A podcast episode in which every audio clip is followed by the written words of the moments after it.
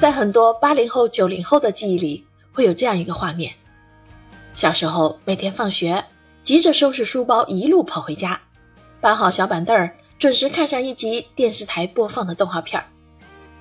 动画片里的故事，现在讲起来依然生动。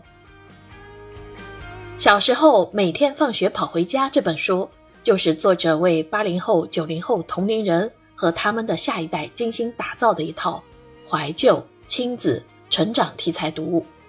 全书别出心裁地用二十世纪九十年代电视台热播的怀旧动画片为线索，分三册九个章节，以九个相对独立又彼此联系的小故事，讲述小男孩江湖和他的小伙伴们从一九九五年到两千年前后的小学成长历程。在作品中有过往时代的大事件、小情怀。有很多八零后、九零后看过的动画片，经历过的事件，认识的人，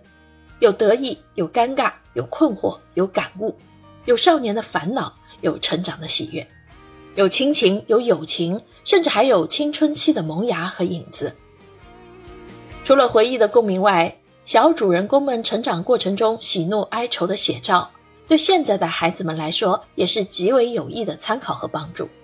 很适合已为人父母的八零后、九零后带着孩子一起阅读，给他们看看爸妈童年往事的同时，也许会有其他意想不到的收获。作者赵宇是一位八五后，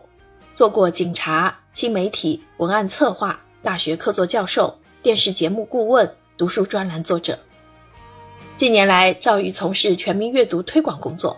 是第四届江苏省书香家庭。苏州市优秀阅读推广人，他利用周末、节假日等空余时间，在生活所在地的图书馆、新华书店、市民书房等场所举办阅读计划、爸爸的书房等自创公益阅读品牌活动，受到市民群众，尤其是小读者的欢迎。